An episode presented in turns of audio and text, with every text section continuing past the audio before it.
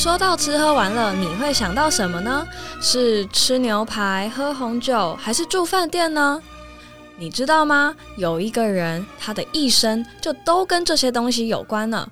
从小就在饭店长大，长大又在饭店工作，这是什么样的人生？那我们就一起来看看 Wendy 姐她的吃喝玩乐是什么样子。Hi everybody，我是 Wendy 姐。为什么我们这一次又做了一个吃喝玩乐吧？只是有两个原因。我们上次在呃温妮姐的品牌吧是教大家怎么样提升职场的竞争力。那提升职场竞争力目的是干嘛？赚钱。对。那所以呢，那个节目是为了赚钱。赚了钱以后要干嘛？花钱。对。所以花钱就是一个大学问了，对吧？你一样花这个钱。而且呢，你知道现在时机不好，我们大家赚钱很辛苦，所以呢，我们就要想看，我有一点点钱，我要怎么赚？所以呢，我们来谈这个吃喝玩乐吧呢。我们节目里面呢，基本上会有三块，有一块呢叫做没有吃过猪肉。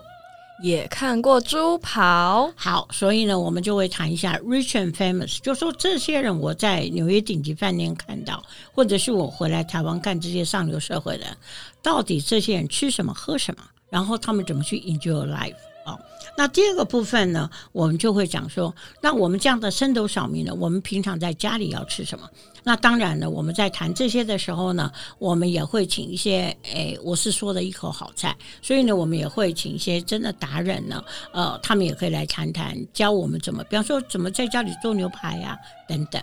好，那第三个呢，就是我们会做餐厅评鉴。那我以前呢，在纽约的时候，我就做了很大量的餐厅评鉴。我回来台湾呢，也在几个大媒体。所以我们的评鉴呢，不是告诉你这个餐厅好不好吃，而是我们从六个角度来告诉你这个这个餐厅的分数是多少，然后让你自己选择。总之，我们这个节目呢，就是要让你喝得开心，吃得愉快，最重要就是你的钱要花的很有价值。